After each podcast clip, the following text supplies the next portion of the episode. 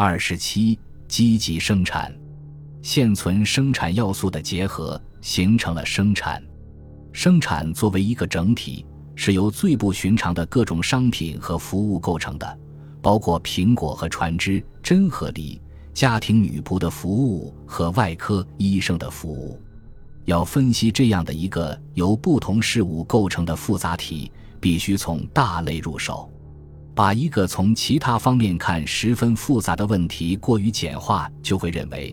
为了回应前文第一章中所定义的需求结构。前工业化欧洲最主要的生产形式是食品、纺织品、建筑物和家政服务。到十七世纪末，英国不再是一个典型的前工业化国家，其外贸不同寻常的发展，使其经济具有了一种完全不同的性质。但在一六八八年左右的英格兰和威尔士，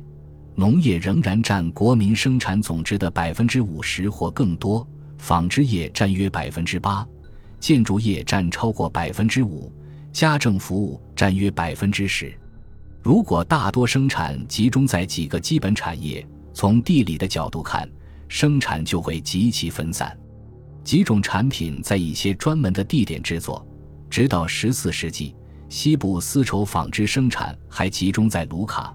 纸张生产集中在法布里亚诺，直到十五世纪末。威尼斯还对高质量肥皂和玻璃维持着真正的垄断，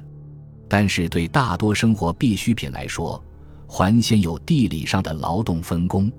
我们在前面把劳工作为一种生产要素讨论时看到，农村人口远没有完全从事农业事务，不仅每一个镇，而且每一个村都有其编织工、纺线工、布料商、鞋匠、木匠、制桶工。铁匠、兵器制造者等等不一而足。地区间和国际间的贸易在十世纪之后有了巨大的增长，但是在大多数社区，很多制造企业还是在当地生产。在农业上，单一的种植方式几乎闻所未闻。农民努力在自己的农场上生产尽可能多样的粮食、蔬菜和水果，当然，这是以牺牲生产力为代价的。